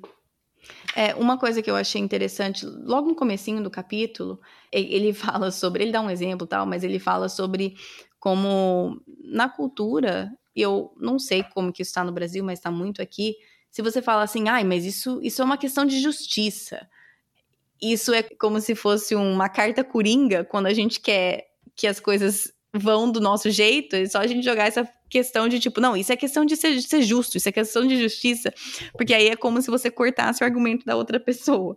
Mas aí que ele fala sobre a importância de entender que todo mundo acha que tá do lado da justiça. Todo mundo, né, eu, eu vou achar que meu argumento é o mais justo, ou a, a minha causa, ou seja o que for, é o mais justo. Aí ele até fala, ele fala dos democratas acham isso, os republicanos acham isso, né? Pegando aqui na ferida mesmo dos, dos cristãos americanos. Então ele tá falando assim, presta, nós precisamos prestar atenção ao usar essa carta coringa, tipo, não, isso é justiça, ou isso é justiça, não para justificar só o meu ponto de vista, mas olhar realmente, até o que isso entra até o que você falou do telos, a direção, a função, o propósito do ser humano, né? Isso. E aí deixar isso direcionar e ditar o que é justiça. Exatamente. E nós como cristãos sabemos que o nosso propósito, ele é maior, ele transcende as coisas daqui. Né? Nosso propósito é amar, glorificar a Deus, fazê-lo conhecido. E que esse propósito ele pode estar colocado no nosso trabalho de justiça, mesmo quando a gente está lidando com pessoas que não são cristãs. Não é um problema uhum. O problema é quando eu quero enfiar a goela abaixo. E daí ele põe uma frase que eu achei legal. Ele diz assim: os cristãos não precisam ser estridentes e condenatórios em sua linguagem ou atitude para mostrar a sua justiça. Mas também uhum. não devem se calar a respeito das raízes bíblicas de sua paixão por aquilo que estão fazendo. Então ele sim, diz: quando você sabe o propósito humano e nós sabemos o propósito maior, a gente deveria usar isso sim como argumento de que as pessoas, a gente está fazendo justiça para aquelas pessoas, porque elas também estão ali para conhecer a Deus e um dia glorificá-lo, refleti-lo, tudo isso. Isso não Sim. deve ser um argumento que eu tiro só porque eu estou lidando com uma ONG ou com uma pessoa que não é cristã. Eu mantenho esse argumento, mas conhecendo o contexto, conhecendo um todo ali do trabalho e não ignorando aquela pessoa e as crenças que ela tem também. É tentar fazer um conjunto de que, de certa forma, daqui a pouco a pessoa vai entender o seu lado e vai começar a entender esse lado espiritual que talvez ela não entenda. Mas isso é você ter esse telos, esse propósito do porquê que o homem existe, então o porquê que eu vou ajudar. Mais ou menos isso. Sim, Sim, eu vou fazer uma citação um pouco irresponsável, porque eu não vou lembrar o nome do autor agora, mas eu vou colocar o artigo que eu estava lendo na internet. É, é no, no site, bom, é em inglês, mas é, a coalização do evangelho, é isso, né? Um site aí no Brasil. Sim. Enfim, então, depois eu não sei exatamente de quem é a frase, mas eu vou colocar no post o, o link para o artigo, que é bem isso que você está falando, mas falando assim: cristãos precisam perceber que nós temos, um, como cristãos, uma análise penetrante de tanto o problema quanto a solução. Pois, nas escrituras, nós temos um diagnóstico divino da doença humana fundamental, que é a escravatura universal ao pecado. E também temos a sabedoria dada por Deus do remédio, que é o Senhor Jesus Cristo. Então eu achei isso muito. É, é, é, resume praticamente o que você está falando, que nós não podemos nos, nos silenciar sobre as raízes bíblicas da justiça. Então, nós, querendo ou não, através das escrituras e da sabedoria dada por Deus, do conhecimento dado por Deus, nós temos esse diagnóstico, essa análise tanto do problema, que é a nossa escravidão ao pecado, e da cura, que é o Senhor Jesus Cristo. Sim. Fechamos o sete, né? Capítulo 8. Capítulo 8 está escrito paz, beleza e justiça. A Bíblia descreve a criação do mundo não apenas como a construção de uma casa, mas também ao tecer de uma roupa. Deus transformou o caos em cosmos e um emaranhado em uma tapeçaria. Assim como os elementos físicos bem ajustados formam o cosmos, A relação bem ajustada dos seres humanos forma uma comunidade. Esse entrelaçamento é o shalom ou paz harmoniosa. E daí uhum. ele usa essa palavra shalom para dizer que seria igual uma reconciliação completa. Então Sim. ele fala assim: o que é o shalom psicológico? É quando tudo vai bem e seu físico e intelecto trabalham em conjunto. Ou, se tudo vai mal, eles entram em um desmantelamento e vem a ansiedade. Uhum. O que é o shalom social? É quando as pessoas dividem seus recursos uma com as outras e unem forças para que um serviço público funcione, o clima é de segurança, as escolas educam e os negócios crescem. Uhum. O contrário é o desmantelamento com crime, pobreza e desagregação familiar. No Éden, esse shalom ideal foi perdido. E foi interessante Sim. que enquanto eu lia isso que ele falava de shalom, eu pensei, nossa, a gente está tudo no contrário, né? As pessoas vivem ansiosas, vivem tendo crime, vivem tendo pobreza. É, a perda do shalom, né? Que é até um subtítulo aqui, né? Perdemos o shalom, a perda desse shalom. É. E daí, ele vai falar aqui sobre como a gente pode achar essa justiça e paz hoje. Então, se nós vivemos nessa perda desse shalom. Uhum. E ele vai falar uma história tão incrível. A história é, tentar resumir, que uma repórter foi numa ilha que chama Martha's Vineyard. É aqui nos Estados Unidos, uhum, é aqui nos Estados Unidos. Não é mais essa realidade da, de Martha's Vineyard. Acho que essa pesquisa que foi feita foi feita em, na década de 80, mas o que eles explicam aqui é que a ilha de Martha's Vineyard, no século 17, os europeus que vieram e fizeram a colonização daquela parte eram de grande maioria surdos. Então, como era uma ilha e não tinha muita comunicação, ou seja, eles casavam e tinham filhos entre si, então a surdez se tornou uma característica dominante daquela ilha. Não é mais, mas ela estava, então, nos anos 80, essa pesquisadora estava pesquisando como que era a realidade daquela ilha naquele século. Ah, sim. Aí ela vai lá para falar sobre que os deficientes físicos eles eram forçados a se adaptar aos padrões dos não deficientes. Gente, não eram. Até hoje é assim, né? Uma pessoa que é deficiente física, ela tem que ralar para conseguir viver no mundo de não deficientes. Uhum, Enfim, ela foi nessa ilha e perguntou o que, que as pessoas daquela região achavam dos surdos que existiam ali. E eles respondiam que não achavam nada, porque eles eram iguais a todo mundo. Dela ficou, achou estranha a resposta, mas falou assim: não, mas né, eles não escutam tal. Dela falou assim: que o morador disse que nada, que todo mundo sabia a linguagem de sinais. Aí a entrevistadora pergunta: ah, o senhor está se referindo aos familiares dos surdos? E ele diz: não, todo mundo da cidade. Eu sabia, minha mãe sabia, a cidade inteira sabia aquelas pessoas não eram deficientes, elas só eram surdas. Hum. Aí ele vai falar: na verdade, o que aconteceu foi que uma comunidade inteira, em massa, se colocou em desvantagem por amor a uma minoria. Em vez de obrigar a minoria surda a aprender leitura labial, a maioria inteira de não surdos aprendeu a linguagem de sinais. Todos os ouvintes eram bilíngues e assim os surdos tornaram-se parte integrante da cidade. Como resultado, fazer justiça, que significa colocar-se em desvantagem, a maioria deles vivenciou o shalom. Quando havia festa e outras reuniões, todo mundo comparecia e todo mundo se divertia igual. Hum. Aí ele pula um pouquinho e vai falar: a situação em Martha's Vineyard era única. No entanto, o princípio se aplica a cada época e cultura. Justiça é quando os fortes têm que se colocar em desvantagem por causa dos fracos, a maioria em prol da minoria. Caso contrário, a comunidade enfraquece, a estrutura se rompe. Uhum. Achei demais isso, demais. Um exemplo Sim. perfeito do que realmente é justiça para encontrar esse shalom social que ele fala antes, né?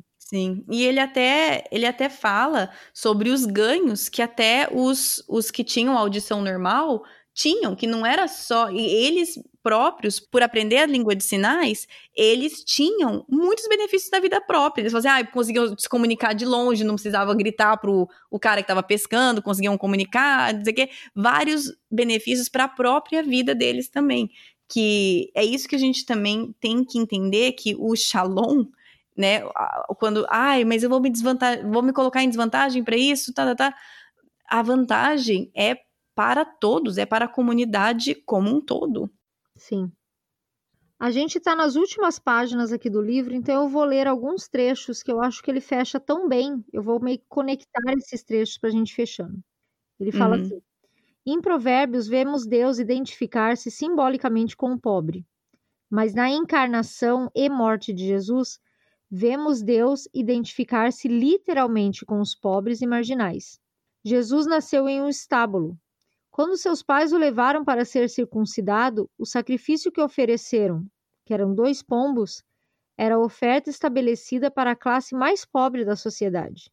Jesus viveu entre pobres, marginalizados, que eram atraídos por sua pessoa, assim como os respeitáveis sentiam repulsa por ele. Ao ler o que ele disse, entendemos como viveu, as raposas têm tocas, as aves do céu têm ninho, mas o filho do homem não, não tem onde descansar a cabeça. No final de sua vida, Jesus entrou em Jerusalém montado em um jumentinho emprestado. Fez sua última refeição em uma sala emprestada e, quando morreu, foi enterrado em um túmulo emprestado. Os soldados jogaram dados para ver quem ficaria com seu manto, sua única riqueza, pois na cruz lhe foi arrancado tudo o que possuía ele morreu nu e pobre. Jesus possuía muito pouco do que o mundo valorizava, e até esse pouco lhe foi tirado. Ele foi descartado, jogado fora. Mas é somente por causa de Jesus que temos qualquer esperança. Hum. Muita gente diz: não dá para acreditar em Deus quando vejo todas essas injustiças acontecendo no mundo. Mas temos aqui Jesus, o Filho de Deus, que sabe muito bem o que é ser vítima de injustiça enfrentar os poderosos, lutar contra o sistema corrupto e ser morto por causa disso. Ele sabe o que é ser linchado. Não entendo como alguém crê em um Deus distanciado da justiça e da opressão. Porém, o cristianismo não pede que ninguém acredite nisso. Foi por essa razão que o autor cristão John Stott foi capaz de afirmar: se não fosse pela cruz, eu jamais acreditaria em Deus. No mundo real do sofrimento, como alguém poderia adorar um Deus que foi imune ao sofrimento? Uhum. Só um uhum. parênteses, gostei demais disso, porque realmente o que eu mais já ouvi é: se Deus é bom, por que, que existe pobre? Se Deus é bom, por que, que na Somália o pessoal passa fome? Gente, tá aqui. Porque ele sofreu, ele entende o que a gente está passando. Uhum. Não é um Deus ao acaso que está lá longe e não está vendo o que está acontecendo. Sim. No dia do julgamento, não diga ao Senhor: quando te vimos com sede, com fome, nu ou preso, a resposta será na cruz. Ali nós testemunhamos o quanto Deus fez para se identificar com os oprimidos deste mundo, e fez isso por nós.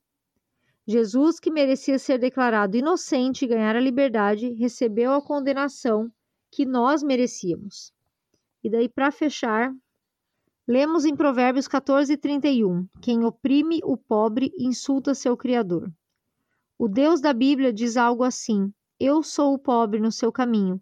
Sua atitude para com ele revela sua verdadeira atitude para comigo. Uma vida gasta em fazer justiça para o pobre é a marca inevitável da fé verdadeira enraizada no Evangelho. Gente, hum. só queria dizer que esse final, para mim, fecha com chave de ouro porque ele mostra claramente como Jesus se identificava com os pobres, fala dos pobres, diz para a gente ajudar os pobres e vai nos cobrar isso no último dia. E esse último parágrafo aqui que eu li, uma vida gasta em fazer justiça para o pobre é a marca inevitável da fé verdadeira, enraizada no Evangelho, é o resumo do livro. Realmente, Sim. depois de ler esse livro, eu entendi que é muito mais do que dar uma cesta básica, é muito mais do que colocar uma fotinha preta no Facebook contra racismo. É muito mais uhum. do que uhum. tanta coisa que a gente faz que eu não estou falando que é ruim uhum. ou que não deve ser feito, mas eu estou dizendo assim, é pouco. A noção de uhum. justiça que a gente tem é muito pouco. A noção de justiça que eu tinha até ler esse livro é muito pouca. Então, se você é uma pessoa que se interessa por esse assunto, ou nem se interessa, mas agora ficou curiosa, eu te incentivo, leia esse, esse livro, mas leia ele estudando mesmo. Porque é impressionante uhum. como a gente erra numa área de justiça social que eu não tinha noção que eu errava tanto. Para mim foi chocante ver essa realidade. É, e é, é aquela questão, né? Não estamos dizendo que ter as coisas ou ter dinheiro é pecado. Em nenhum momento ele está dizendo isso, mas é questão de, de, sempre, né? Parece a gente parece um disco quebrado, mas é questão de, do seu coração. Deus conhece o seu coração, Deus conhece o meu coração e ele sonda, né? Como é que é? Prova-me, conhece meu coração, sonda-me e conhece os meus pensamentos e vê se há em mim algum caminho mal. Acho que é Salmo 139, né? Isso. Então, guia-me pelos caminhos eternos. Então, é pedir, Deus, som do meu coração, prova os meus pensamentos, vê onde está o caminho errado no meu coração, mostra para mim, porque talvez eu sei que em vários momentos eu lendo esse livro, eu fiquei um pouco até desnorteada, pensando, tá, tá bom, o que, que eu posso fazer? O que, que eu vou fazer? O que, que eu vou fazer? E aí, só nisso eu já tava vendo que o meu coração estava errado. Era um coração buscando ativismo vazio, sentindo, tipo, ok, eu preciso fazer uma coisa, preciso... não é isso. Deus é aquele, né? O, o amor vem primeiro precisamos receber esse amor para passar esse amor. Então, passe um tempo pedindo para Deus som de seu coração, Deus som do meu coração, prova-me, conhece os meus pensamentos e vê onde está o caminho mal e guia-me pelo caminho eterno. Deus vai. O que vai aparecer na minha família, na minha vida e o que vai aparecer na vida da Ellen vai ser diferente. Deus tem situações, ministérios, pessoas diferentes, mas se o nosso foco é Deus, muda o meu coração, faça com que o meu coração busque viver a sua justiça e tratar as, todas as pessoas como portadoras da sua imagem. E aos poucos, eu creio que Deus vai moldando e abrindo portas e mostrando de acordo com a nossa situação individual. Sim, é isso. Ui, é isso. Então tá, Ellen, você quer poderia, por favor, encerrar com uma oração pedindo exatamente isso? Misericórdia e sabedoria? Sim. Senhor Deus, obrigada porque o Senhor não nos deixa na ignorância, Pai. Obrigada porque o Senhor sempre dá um jeito de nos ensinar algo novo, que talvez estava oculto mesmo aos nossos olhos, mas a partir de agora nós sabemos que somos indesculpáveis, e isso de certa forma me traz um temor de como agir. Te louvo porque o Senhor nos salvou quando éramos pecadores, quando éramos miseráveis, quando não tínhamos merecimento nenhum e esse é o padrão que a gente deve ter quando for ser generoso, quando for se envolver em alguma ação social. Que a gente realmente entenda essa questão de justiça, principalmente num país como o Brasil, da perspectiva bíblica. Que a gente não se deixe levar pelas nossas preferências políticas, não que elas não possam nos ajudar, mas que a primeira coisa que a gente pense quando pensar em fazer justiça é como seria a justiça de Deus, o que, que Jesus faria no nosso lugar e através disso a gente poder servir nas nossas igrejas, na nossa comunidade, as pessoas que estão próximas. E principalmente que a gente aprenda a ensinar isso para os nossos filhos, para quem sabe uma geração um pouco menos ignorante no tamanho que é esse papel de fazer justiça social possa crescer no nosso meio. Te louvo, Pai, porque o Clube do Livro me deu a chance de ler esse livro quando talvez seria um livro que eu nunca pegaria e porque ele nos ensina tanto. Obrigada porque ensina eu e a Kate tantas verdades bíblicas, tantas verdades do Senhor através da leitura que nós fazemos. E obrigada pela oportunidade de poder compartilhar isso com tantas pessoas. Em nome de Jesus. Amém. Amém. Bom, tá aí mais um clube do livro enorme para vocês. Eu espero que tenha trago conteúdo relevante para vocês nesse módulo de justiça e misericórdia. Eu sei que para mim e para Ellen foi de muito valor ler esse livro e discutir nós duas. Então eu espero que também tenha trago valor para a sua vida e a minha esperança é que se isso é uma coisa que você gostaria de ler mais, aprender mais, Deus te tocou de alguma forma, que você fosse comprasse esse livro e investisse nesse nesse aprendizado também. Eu sei que tiveram várias citações foi longo o episódio, então se você quer voltar a escutar alguma coisa, mas poxa, eu não lembro em qual parte que era que elas falaram aquilo, no site, no post desse episódio, tem um guia que tem os nomes dos capítulos e o minuto do podcast que começamos a falar sobre aquele capítulo. Então, isso está lá só para te ajudar, porque eu sei que quando eu né, quero voltar atrás, às vezes escutar, e eu falo assim, poxa, não lembro nem onde estava. Então, é a intenção desse guia lá no post é só para te dar uma ajudada se você quer voltar e escutar alguma coisa ou lembrar de alguma coisa e você não tem a mínima ideia onde estava. Então tem lá. Também tem o link do vídeo, do artigo, as coisas que eu mencionei no episódio que eu falei que iam estar no post. Estão no post, é só você entrar em é, projetodocoração.com, procurar o post desse episódio e tá tudo lá, tá bom? Também tá lá todos os contatos da Ellen, onde você pode, eu sei que ela tem esse livro à disposição para vender para vocês. É, o Instagram dela é, né, Ellen Kreter, Ellen com dois L's, Kreter com um T. Mas é tudo lá no site também. E quando você compra o livro, qualquer livro com a Ellen, você está ajudando a apoiar o ministério dela e da família dela como missionários. Então, você pode comprar em qualquer lugar. Esse livro não é de, de difícil acesso. Porém, o meu incentivo seria compre com ela, se ela tiver os exemplares. Toda vez que você quiser comprar um livro, pergunta para ela, vê se ela tem disponível, porque é um jeito de você, além de adquirir o livro que você quer, também apoiar um trabalho missionário, tá bom? Semana que vem, o episódio é com a Gabriela Berti, se você reconhece esse sobrenome, é porque semana passada a entrevista foi com a Marília Berti. A Gabriela é cunhada da Marília.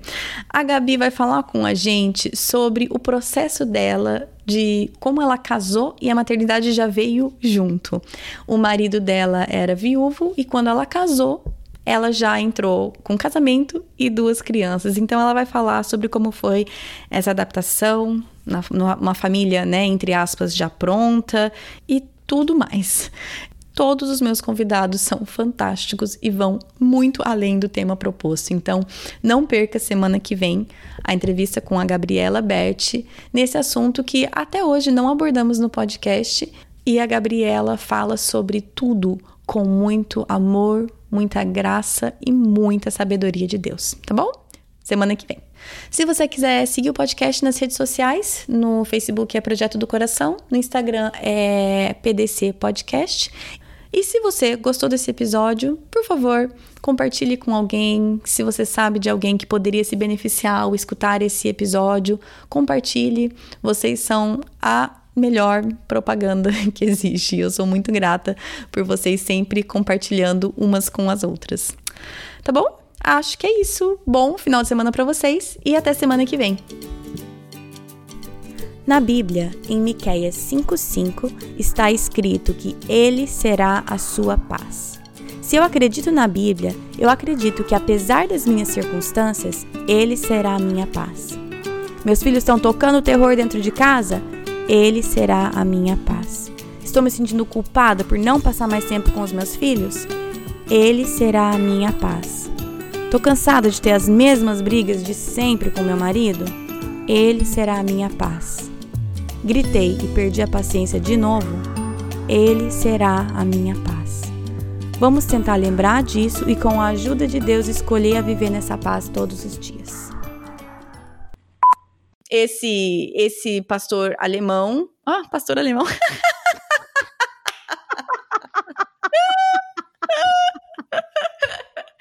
Não tenho maturidade nenhuma. Eu não acredito nisso. ok, eu vou ter que voltar. Eu não tenho maturidade nenhuma pra ter um podcast. Então.